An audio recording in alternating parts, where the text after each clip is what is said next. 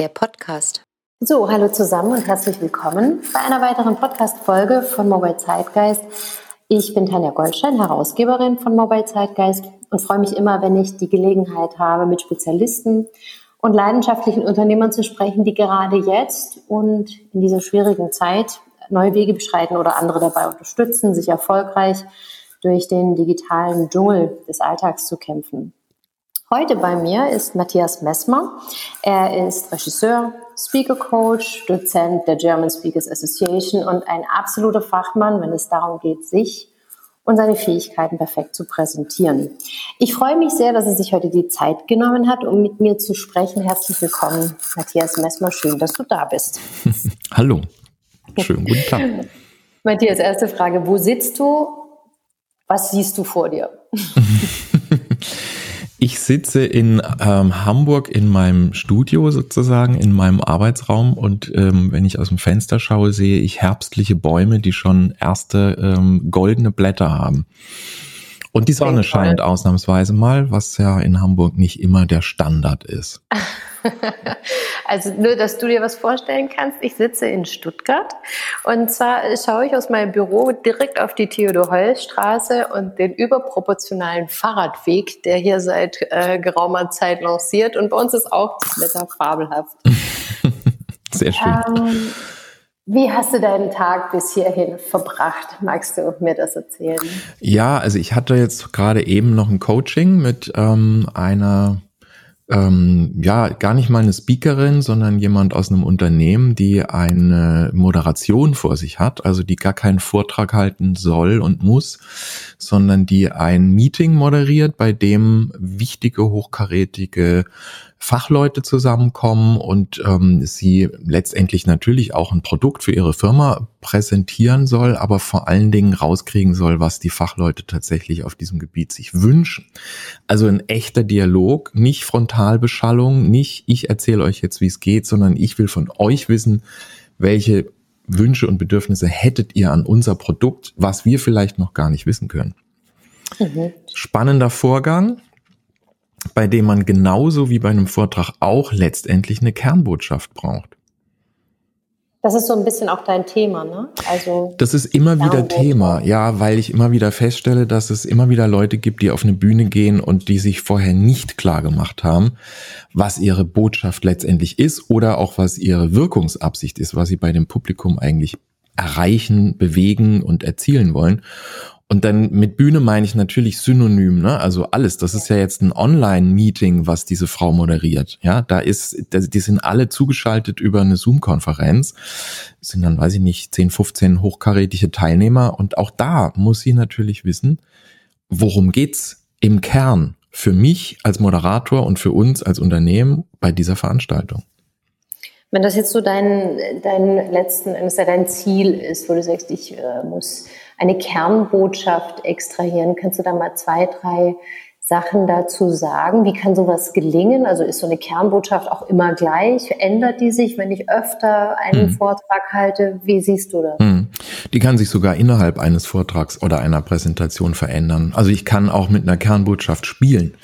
Ich hatte ja mal die Sandra Holze gecoacht, die ja auch ähm, bei dem Artikel auf dem Foto ist. Da stehen wir an der Wand mit vielen kleinen Post-its und arbeiten an ihrem Vortrag. Und da sind wir ganz bewusst mit einer Fake-Botschaft am Anfang eingestiegen, weil sie als Online-Marketing Koryphäe, sag ich mal, ähm, bei der Elopage-Konferenz gesprochen hat, umgeben von Leuten, die alle eben immer sagen, ich weiß, wie es geht, wie man die Millionen verdient. Und sie hat das so ein bisschen hops genommen und hat angefangen, genau so zu quatschen und behauptet, sie hätte die äh, super Lösung. Und nachher stellte sich im Lauf des Vortrags raus, dass das natürlich fake war, weil oh. sie für was ganz anderes steht und sagt, ähm, Online-Marketing ist nicht einfach, das ist viel Arbeit und da will ich euch gar nichts vormachen, sondern ich sage euch, was ihr alles tun müsst, damit ihr erfolgreich seid und eben nicht marktschreierisch Marketing betreibt. Und das ist die eigentliche Botschaft gewesen. Und die habt ihr quasi vorher gemeinsam erarbeitet mhm. oder wie tastet ja. man sich an so etwas heran? Also für sie war ihre Kernbotschaft eigentlich ziemlich klar. Und ähm, das war in dem Fall jetzt gar nicht die Arbeit, die Botschaft zu entwickeln. Die war, wie gesagt, klar, es war eher die Frage der Dramaturgie. Weil mhm. mit der Botschaft anzufangen wäre eher langweilig gewesen und hätte einige von den Zuhörern auch eher so ein bisschen auf Abstand gebracht. Und ähm, sie hat dann praktisch mit diesem, es war ja eigentlich wie ein Witz, ne? Also diese Fake-Botschaft am Anfang zu präsentieren, war dramaturgisch ein hervorragender Schachzug, weil alle, die sie kannten, waren erstmal völlig irritiert und alle, die sie nicht kannten, sind ihr auf den Leim gegangen. Mhm. Was brauchst du denn, um eine Kernbotschaft herauszuarbeiten? Was braucht es denn an Vorbereitungen oder mhm. was gibt es für Techniken? Also ich nenne das immer das Reiseziel bestimmen. Also sich wirklich klar zu machen, wo will ich eigentlich mit meiner Präsentation, mit meinem Auftritt hin? Was soll da am Schluss für mich rumkommen? Und was soll für die Zuschauer rumkommen? Deswegen ist sozusagen für mich immer der Einstieg die Zuschauer. Also wer ist mein Publikum und was bringen die mit? Welche Erwartungen, welche Sorgen, welche Wünsche haben die im Gepäck, wenn sie zu mir kommen. Oder ich zu ihnen, je nachdem. Ne? Ja. Und das ist der erste Schritt, sich das sehr genau klar zu machen. Und da braucht man eine Menge Geduld und auch erstmal ein bisschen Zeit und muss sich da auch erstmal empathisch hineinversetzen in die Zuhörer. Und das finde ich ist der erste wichtige Schritt. Und dann im nächsten, im zweiten Schritt, also für mich sind es immer drei Stufen sozusagen, in der nächsten Stufe gehe ich dann praktisch darauf ein und sage, was würde diesen Leuten jetzt am meisten helfen? Was ist das, was ich bei denen jetzt erzielen und erreichen kann mit meiner Expertise? Und im dritten Schritt dann die ähm, Frage, was ist dann meine Botschaft? Also gibt es da eine Aufforderung, gibt es da ein klares, äh, ich sag mal, ein Call to Action, was Bestimmtes zu tun, was zu verändern im Leben, whatever. Und das sind sozusagen diese drei Stufen, also wirklich beim Publikum anzufangen und nicht bei sich selber und bei den eigenen Inhalten. Also was ich toll finde, ist, dass du ja das Wort Publikum verwendest, mhm. weil das impliziert natürlich immer, egal was man tut, eine Form von Unterhaltungscharakter. Mhm. Und das ist natürlich so eine Sache, äh, ich glaube, wir alle kennen auch wirklich grauenvolle Meetings, wo man dann für einen Zeitfaktor X ausgeliefert ist und muss zuhören. ähm, das heißt, wenn man von vornherein so eine Art Unterhaltungscharakter einbaut, gefällt mir persönlich das natürlich sehr, sehr gut. Ja, gut, das ist ähm, meiner Herkunft als Regisseur geschuldet. ja, das gefällt mir, das feiere ich. ich denke immer, dass es auch unterhaltsam sein muss oder dass es provozierend sein muss, dass es auf jeden Fall emotional was mit den Zuhörern macht, weil nichts ist schlimmer als die Frontalberieselung und wie du sagst, ich bin dazu, ich bin dem ausgeliefert, finde ich einen sehr schönen Begriff. gut, das ist ein bisschen melodramatisch formuliert. Nee, sehr gut, ich mag also, das dramatisch. ähm, wenn du sagst, also ähm, ich finde ja generell das Wort Speaker ganz, da mhm. kräuselt sich so bei mhm. mir alles. Ich finde das sprachlich, ähm, ich Sprecher ist halt, denkt man halt an Tagesschau. Ja, also Redner wäre es dann. Ne? Redner ist Redner. es in dem Fall, genau.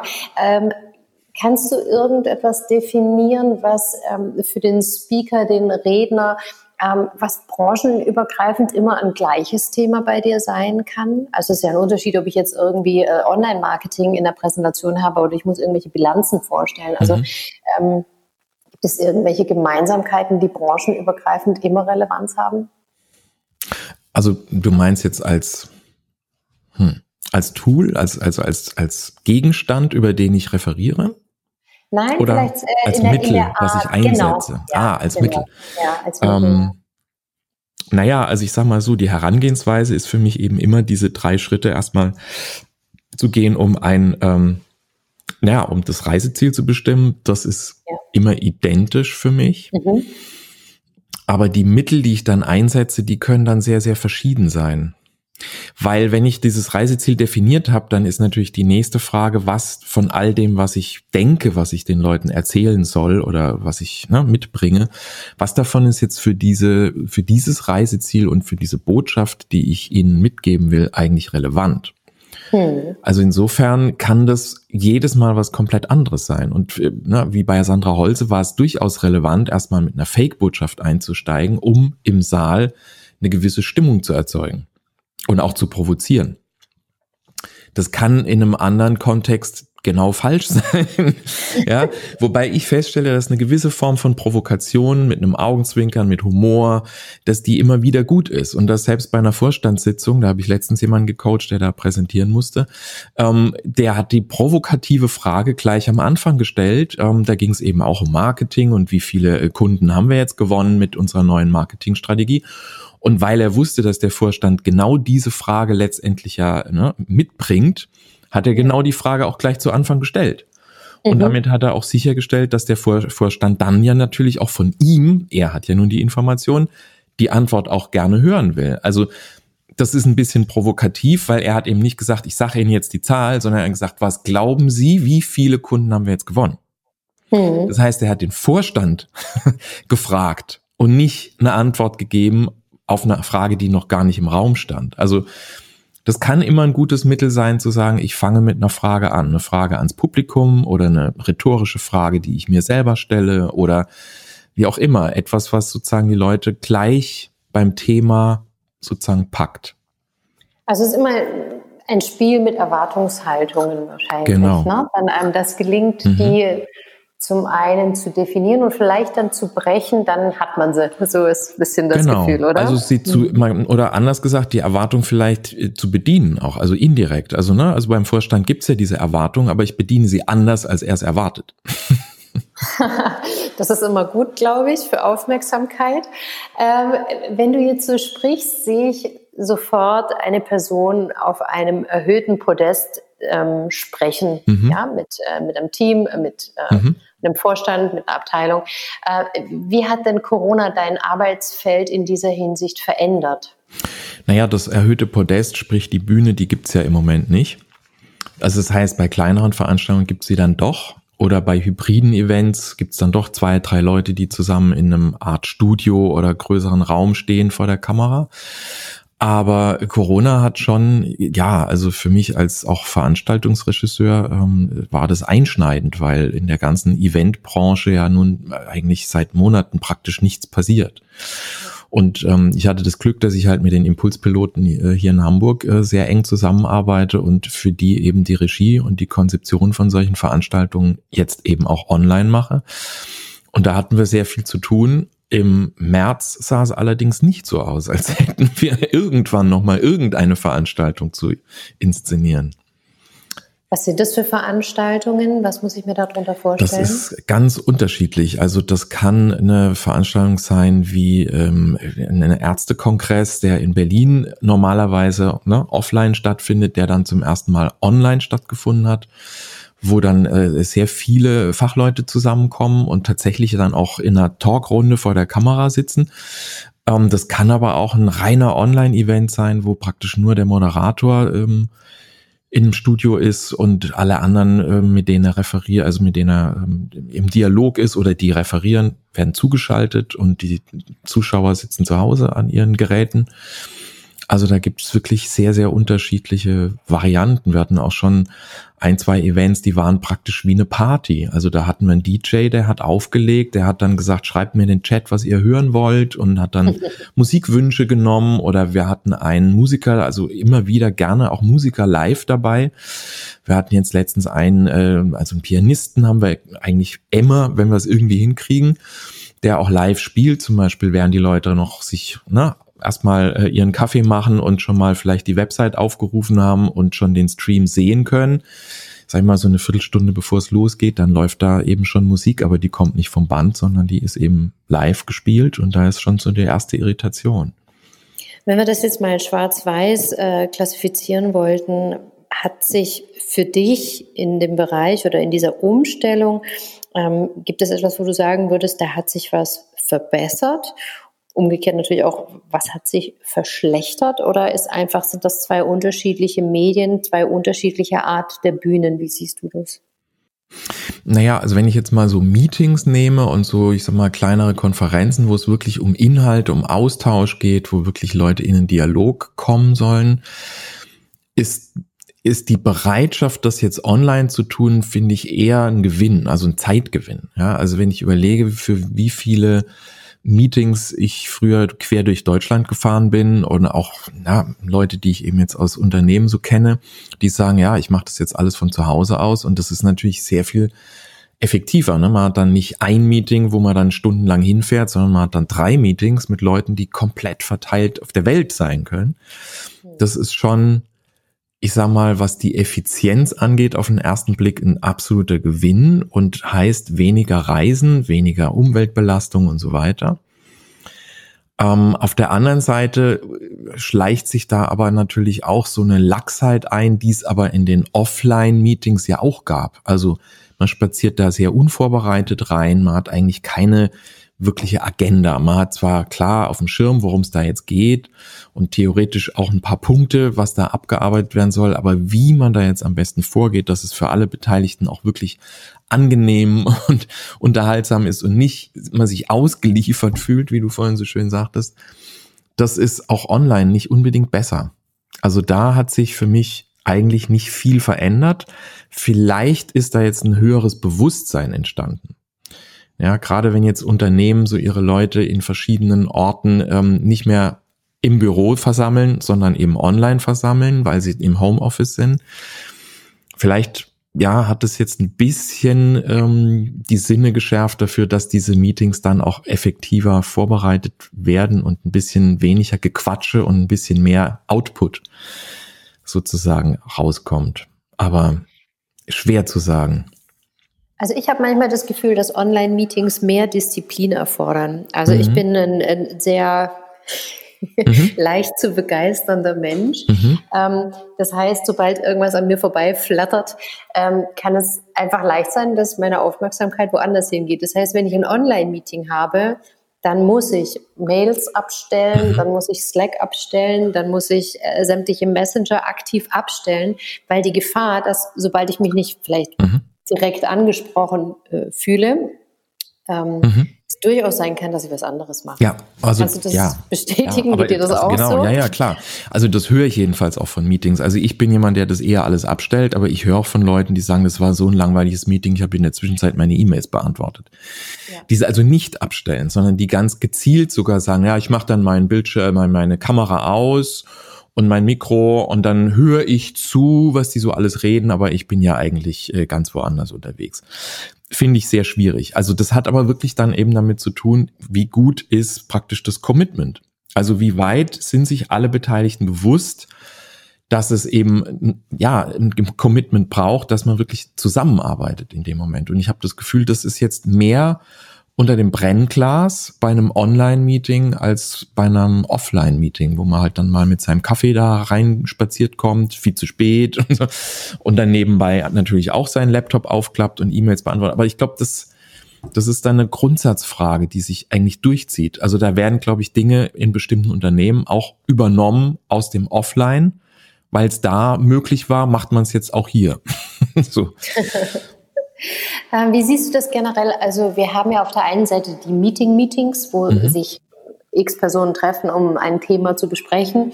Und dann haben wir natürlich äh, den Fall, den du jetzt wahrscheinlich hauptsächlich äh, mhm. unter deine Fittiche nimmst, das Präsentieren einer Idee, das Vorstellen eines Projektes. Ähm, was glaubst du ist schwieriger, das Live oder online? Online. Also das ist auf jeden Fall schwieriger, finde ich. Also online ist es, äh, ich höre ja auch von allen, mit denen ich arbeite, dass sie damit ja unheimlich kämpfen, dass man eben nicht sieht, manchmal sieht man die Teilnehmer ja noch nicht mal, wenn es jetzt eine große Zahl von Leuten ist, also gerade diese Streaming-Events, die wir jetzt gemacht haben, da sind dann Referenten aus aller Welt zugeschaltet gewesen und die haben halt drauf losreferiert und die gucken auch nicht in die Kamera, sondern gucken auf ihre Slides, das heißt, ich fühle mich auch nicht so richtig angesprochen als Zuschauer und die kriegen ja auch von mir nichts mit, außer sie sind fit und interaktiv unterwegs und sagen, stellt uns, stellt mir Fragen oder ähm, arbeiten mit Tools wie Mentimeter oder irgend sowas. Dann entsteht vielleicht so eine Art äh, Rückkopplung. Aber die habe ich natürlich live viel, viel einfacher. Wenn ich auf der Bühne stehe, kann ich in die Gesichter gucken und dann sehe ich Ratlosigkeit oder Begeisterung, dann sehe ich Lächeln, Kopfnicken. Das alles sehe ich ja so nicht. Also höchstens noch in einer Zoom-Konferenz, aber dann, ja, auf so einer großen Kachelansicht sind es vielleicht 30 Leute, die ich sehen kann. Bei 100 sehe ich schon wieder nur noch ein Drittel der Teilnehmer. Ne? Also ich finde das sehr viel schwieriger. Also das ist mir so aufgefallen, ähm, zum Beispiel auch gerade im Bereich ähm, Comedy, mhm. ja, so Late-Night-Shows, ja. die dann plötzlich ohne Publikum stattgefunden ja. haben. Und du hast natürlich keine Rückmeldung, bin ich wirklich lustig? Ja oder glaube ich nur gerade lustig zu sein. Ähm, der Punkt kann aber auch Lockerheit geben, ja, weil ich ja kein Feedback habe. Das heißt, ich, ich muss da einfach durch, weil mhm. ich weiß, ich muss jetzt performen, ich muss abliefern mhm. und äh, ich bin gar nicht auf diese unmittelbare Rückmeldung immer angewiesen. Ja, aber es ist schwierig. Also ich kriege eine bestimmte Form von Humor und von ähm, also gerade das, wenn du Comedy sagst, und es gibt ja auch einige Speaker, mit denen ich arbeite und auch Comedians, also ohne den direkten Publikumsdraht ist das fast nicht möglich. Also außer ich mache so vorproduzierte Geschichten, ja, ich mache witzige YouTube-Videos, kein Problem. Aber in dem Moment, wo ich live vor jemanden performe, ja, du sagst es, dann muss ich abliefern. Aber das ist auf einer Bühne mit echten Zuschauern immer ein Austausch. Das ist ja ein Geben und Nehmen. Ich liefere einen Witz, da wird gelacht. Und ich weiß es von Comedians, ähm, mit denen ich arbeite, dass genau das sie sozusagen zur Höchstform bringt. Also am Anfang ist das alles noch ganz nett. Aber wenn das nach einer halben Stunde sich hochgeschaukelt hat und die Zuschauer super gut mitgehen, dann bringe ich als Comedian plötzlich auch Dinge, die ich so niemals machen könnte, wenn die Zuschauer nicht schon mir so viel Futter gegeben hätten oder Unterfutter sozusagen. Mhm, mh. Also insofern würde ich sagen, das kann man live ähm, online nicht erzeugen wie offline. Das ist nicht, Was würdest du äh, denn sagen? Ähm, wie messe ich denn den Erfolg eines Online-Meetings? Ja, das ist eine sehr gute Frage. Also was, was, was wir halt öfters mal machen, wenn wir jetzt wirklich so kleinere Geschichten haben, also jetzt so, so eher so Workshops oder so, ne?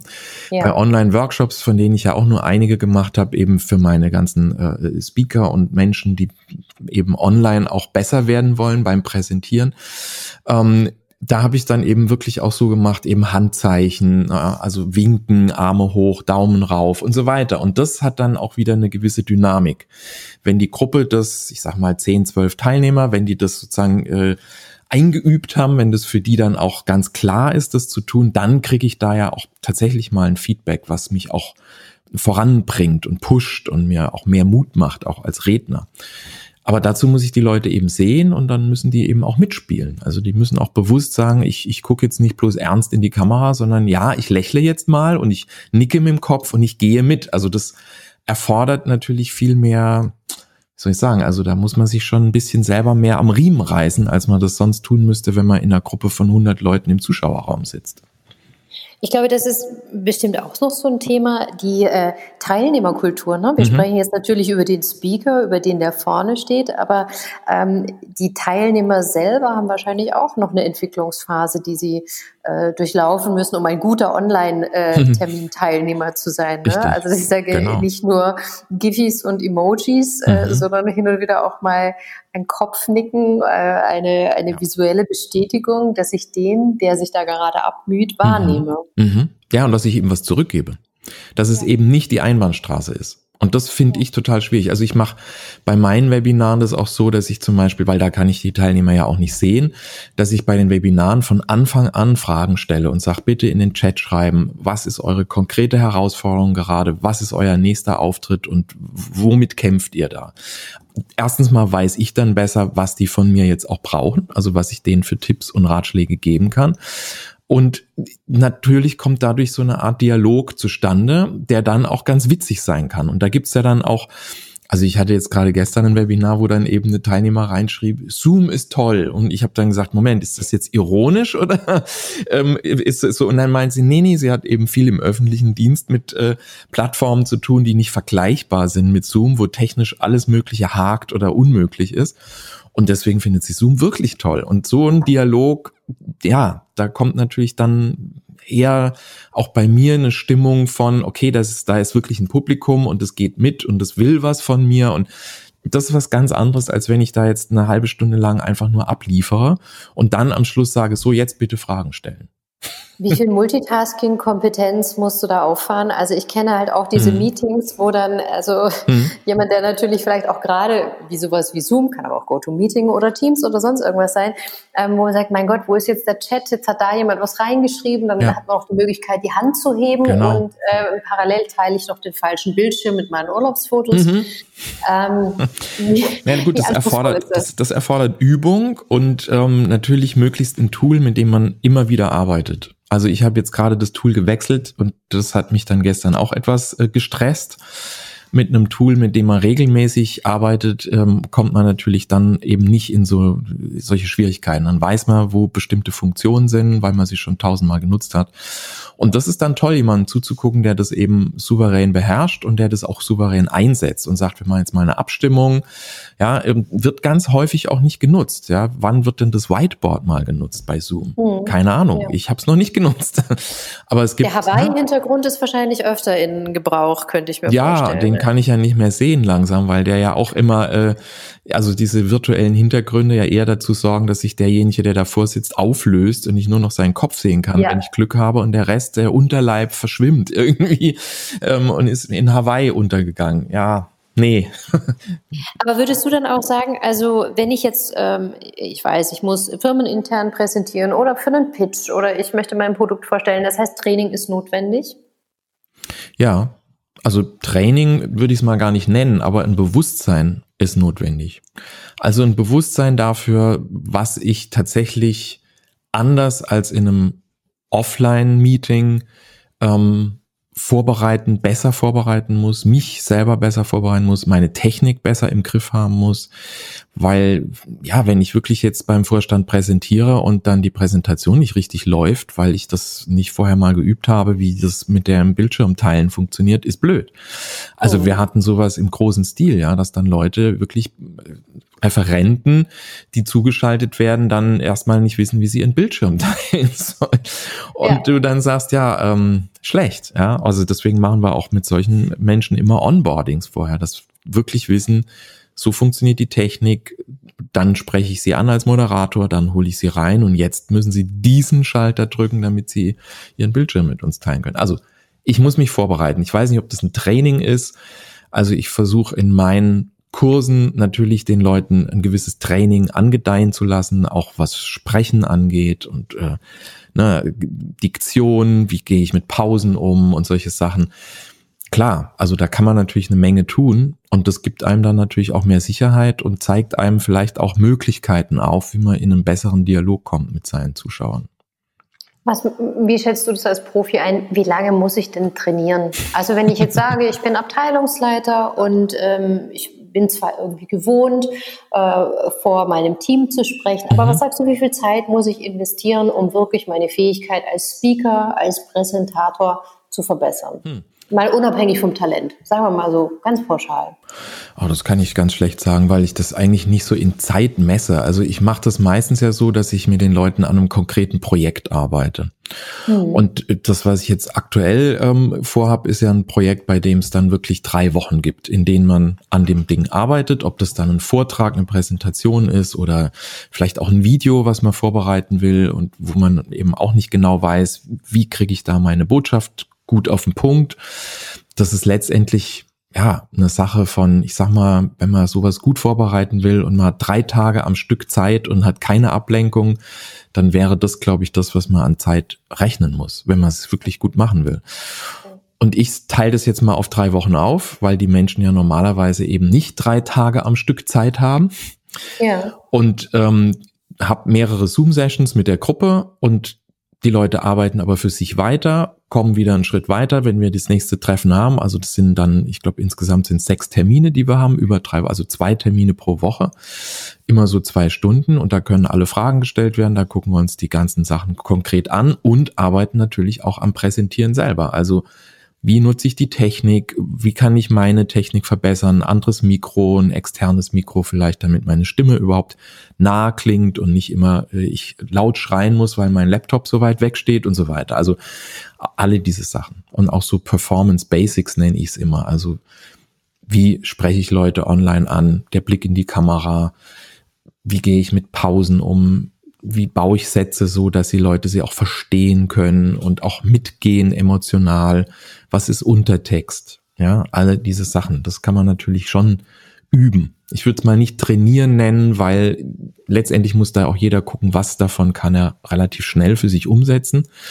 Aber wenn man das in der Gruppe dann auch macht, dann geht es doch erstaunlich schnell. Also da kann man dann schon sehr schnell Schritte machen. Und ich sag mal, in drei Wochen passiert da eine Menge. Hat das mit Sicherheit ein großer Vorteil, das auch auf so einem Zeitraum zu, zu stretchen, mhm. weil man da natürlich Spielraum für Entwicklungen gibt. Genau. Und wenn man jetzt sagt, man hat drei Tage Impuls, ähm, dann äh, ist wahrscheinlich eine Woche später das alles schon wieder verwässert oder durch irgendwelche anderen Dinge überlagert und so. Ja. Natürlich wirklich eine Möglichkeit auch, naja, eine Entwicklung zu machen. Genau, und man muss ja auch ein bisschen was für sich üben in der Zwischenzeit. Also ja. ne, man kann das ja auch gleich anwenden. Innerhalb dieser Zeit kann man ja auch sagen, so, ich habe jetzt da ein Meeting oder ich muss jetzt da was präsentieren, da habe ich das jetzt gleich mal ausprobiert. Oder ja, ich habe mir jetzt mal ein anderes Mikro bestellt und das ist jetzt auch eingetroffen oder ich habe mir das gestern gekauft. Also für all das ist natürlich dann in der Zwischenzeit äh, ne, Zeit, ja. das zu tun und das dann eben auch anzuwenden und auszuprobieren. Was sind denn deine absoluten No-Gos im Bereich Online-Meeting. Also ich habe da ganz viel äh, gesehen, auch in den letzten Wochen immer wieder, ne? also auch in bekannten Late-Night-Shows, die machen irgendwelche Pranks, dass sie halt in einem Zehner-Meeting sitzt dann immer der, der Ole Schmidt, der dann halt nebenbei noch Staub saugt, mhm. seine Tastatur reinigt. Oder du kannst für 75 Euro pro Stunde ein Lama dazu buchen, was du dann quasi, kennst du das? Nee. Äh, das ist wirklich, es gibt eine Lama-Farm, wahlweise auch eine Ziege oder eine Alpaka. Ähm, das kannst du dann für dein Meeting zu der jeweiligen äh, Uhrzeit dazu buchen und dann sind halt neben deinen 30 Kacheln von irgendwelchen Mitarbeitern ist dann halt noch ein grauendes Lama dabei. Ähm, was sind deine persönlichen No-Gos im Bereich Online-Meeting? Hm, meine persönlichen No-Gos. Na, ein paar Sachen habe ich ja schon erwähnt. Also ich finde dieser Nichtblick in die Kamera, den finde ich immer wieder frappierend. Mhm. Und wenn man sich da mal ein bisschen für sensibilisiert, dann fällt einem das an so vielen Stellen auf, dass man mit Leuten dann eben kommuniziert, die einen nicht angucken.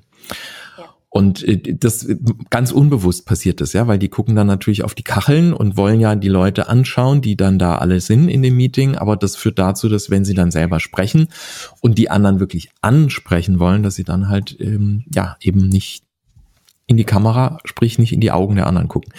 Das ist so ein No-Go für mich, dieses ähm, Runterschauen auf irgendwelche Folien und dieses Reden ohne Punkt und Komma.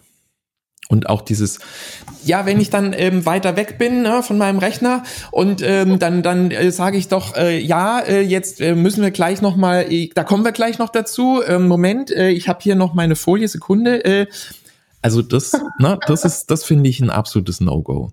Deswegen sage ich immer, ein externes Mikrofon macht so einen gewaltigen Unterschied und ähm, dann muss ich genau das Schreien nicht tun und ähm, ja, die andere Sache ist natürlich, du hast ja gemerkt, ne, Stimme rutscht hoch und ich werde immer höher und ich rede ohne Punkt und Komma. Das, ja, das ist einfach so ein für mich absolutes No-Go, weil das ist so ermüdend. Ja, da schalten Teilnehmer dann ja auch ab. Man wird ja, ja nicht gerne angeschrien, eine Stunde lang. ja? Also ich persönlich nicht. Also nee, das stimmt, da hast du natürlich absolut recht. Ja, ja. also so, das sind so Dinge, an denen kann man eigentlich relativ leicht was ändern. Man muss es sich nur bewusst machen. Und ich merke, dass die Leute das gar nicht merken. Ja, das ist so ein blinder Fleck. Und wenn ihnen das keiner sagt und sie kein Feedback von anderen, ein ehrliches Feedback bekommen, ja. dann machen die so weiter. Und so laufen dann ganze Meetings. Und jedes Mal, mhm. wenn man weiß, ach Gott, jetzt ist der wieder in diesem Meeting, oh mein Gott, das wird wieder laut. Ja. So, dann ist die Grundeinstellung natürlich schon mal nicht so positiv. Absolut, hast du recht. Ja. Also vor allen Dingen, äh, man generiert ja dann dadurch auch so einen unterschwelligen Nervfaktor. Ja. Und man weiß dann gar nicht vielleicht, woran das liegt, bis mhm. einem jemand sagt, du, also mhm. wenn du jedes Mal klingst, als hättest du irgendwie mhm. eine Socke verschluckt, mhm. das ist einfach wahnsinnig anstrengend. Genau. Ja, oder halt auch im Bild, ne? Also Leute sitzen gerne vor ihrem Fenster und man erkennt sie nicht. Mhm. Es sind dann nur dunkle Silhouetten und sie wundern sich dann, dass die Mimik, die sie haben, niemand sieht. Also sie lächeln freundlich und keiner kriegt's mit. ja, das stimmt. Ja, das sind so die einfachsten ähm, Spielregeln, finde ich eigentlich. Aber es ist vielen Leuten nicht bewusst. Ja.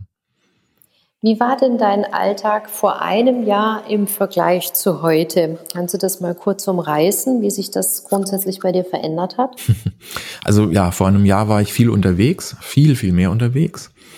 Und ähm, also ich habe viel mehr natürlich eins zu eins Coachings gemacht oder eben auch eins zu eins, also äh, offline Veranstaltungen inszeniert. Und das hat sich schon enorm verändert. Auch die Bereitschaft, sag ich mal, mh, auch gerade bei Leuten, die sonst eher das eins zu eins Live-Coaching haben wollten, die Bereitschaft zu sagen, okay, wir machen das online. Mhm. Und da habe ich bei vielen Leuten am Anfang, als ich gesagt habe, ich mache jetzt einen Online-Workshop, bei dem es eben auch um sowas wie Speaking und Performance und ne, solche Basics geht, da waren einige sehr skeptisch und haben am Anfang so erstmal, na ja, ich habe mich jetzt mal angemeldet, aber mal gucken, wie das jetzt wird. Und dass man dann tatsächlich auch vorm Rechner mal aufsteht, mal eine Atemübung macht, eine Körperübung macht und so, das war für viele wirklich ein absolutes Novum. Und das war es für mich am Anfang auch. Ich habe damit oh. nicht gerechnet, dass das so gut funktioniert. Und da war ich selber ganz überrascht, dass da auch ganz viel positives Feedback kam und die Leute sagten, ja, genau diese praktische Arbeit, die war toll. ja, also eben nicht der Vortrag, wie mir theoretisch irgendwas erklärt wird, sondern komm, wir stehen jetzt mal auf, wir stellen uns mal so hin, wir stellen uns das und das mal vor und wir arbeiten mal mit unserer Körperspannung und so weiter. Mhm. Und das hat sich schon sehr verändert, weil das habe ich bisher natürlich immer nur in Live-Workshops und, und Einzelcoachings gemacht und das online zu machen war Neuland sind wir schon fast am Ende, was mich persönlich jetzt noch interessieren würde. Also angenommen, du hättest eine Glaskugel und schaust jetzt mal das Jahr 2021 an. Ähm, aus professioneller Sicht und auch aus der Art, wie sich vielleicht jetzt dein Leben verändert hat. Ähm, was glaubst du, bleibt das ein Corona-Trend, Online-Meetings, Online-Coachings? Oder gehen wir zurück zum Status quo, sobald es die Möglichkeit wieder gibt? Ich glaube nicht. Also der, der Rückweg zum Status quo ist, glaube ich, nicht eins zu eins. Also ich glaube nicht, dass mhm. wir dort wieder landen, wo wir vorher waren. Ja. Aus verschiedenen Gründen. Also zum einen glaube ich, dass uns Corona noch eine ganze Weile begleiten wird, so mhm. wie die Grippe uns auch äh, begleitet. Ähm, das wird wahrscheinlich unterschiedliche Formen annehmen, aber das wird dazu führen, dass es eben auch nicht so einfach ist, in großen Mengen Menschen zusammenzutrommeln. Und das andere, was ich hoffen würde, ist auch, dass es natürlich umwelttechnisch äh, einen riesen Unterschied macht, ob ich Leute quer über den Erdball fliegen lasse für Meetings und Veranstaltungen oder sie halt doch online zusammentrommle. Also das ist jetzt so meine sehr persönliche Meinung dazu. Es ist aber auch so, dass ich merke, dass eben ganz viele Unternehmen jetzt auch was dazugelernt haben und sagen, ups, aha, Homeoffice geht. Gerade bei Unternehmen, die dazu vielleicht vor einem Jahr nicht bereit gewesen wären. Und ähm, Online-Meetings und auch Online-Veranstaltungen machen tatsächlich Sinn. Und äh, sie sind vielleicht unterm Strich gar nicht mal so wahnsinnig viel billiger, weil die Technik natürlich ziemlich anspruchsvoll ist, wenn man es gut machen will. Aber es ist weniger organisatorischer Aufwand und unter Umständen kriege ich eine andere inhaltliche Tiefe, die ich vielleicht bei einem Offline-Event nicht so habe. Ich kriege eine andere Beteiligung. Es gibt ja auch Plattformen, wo man wirklich sehr, sehr gut auch mit einer großen Gruppe von Leuten, also auch mit tausend Leuten, wirklich zusammenarbeiten kann, wirklich verschiedene Arbeitsgruppen bildet und wirklich zu Ergebnissen kommt. Das könnte ich live mit tausend Leuten so nicht machen. Also da gibt's schon auch Tools und technische Möglichkeiten, die jetzt gerade so neu entstehen, die in den nächsten Jahren noch weiter ausgereift sein werden, wo ich denke, da werden Unternehmen auch drauf zurückgreifen und sagen, nee, ähm, lass uns das mal online oder hybrid machen. Also ich glaube, die Mischform wird sein. Dass es eben vielleicht weniger reine Online- oder reine Offline-Veranstaltungen gibt, sondern dass sich das mehr mischt und man eben auch bei einem Offline-Event Leute zuschaltet und in, äh, weiß ich nicht, digitalen Austausch geht mit äh, Teilnehmern, die nicht anwesend sind und so. Also, ne? ich denke, da wird einiges bleiben, was wir jetzt gerade erst entwickeln. Matthias, ich danke dir sehr für deine Zeit. Ich danke dir für den äh, Blick in den Kochtopf, dass du uns da mal hast reinschauen lassen äh, und für die vielen praktischen Tipps. Ich würde gerne auch äh, noch ein weiteres Mal mit dir besprechen, was es vielleicht so, äh, ja, was noch alles auf uns zukommt, was es für Trends, Möglichkeiten und Tools gibt. Ich würde mich sehr freuen, wenn du äh, auch ein weiteres Mal wieder dabei bist. Mhm. Und sag ganz herzlich Dankeschön und ja, Schön, dass du mit mir gesprochen hast. Ja, vielen Dank, Tanja. War sehr, sehr klasse. Hat mir auch großen Spaß gemacht.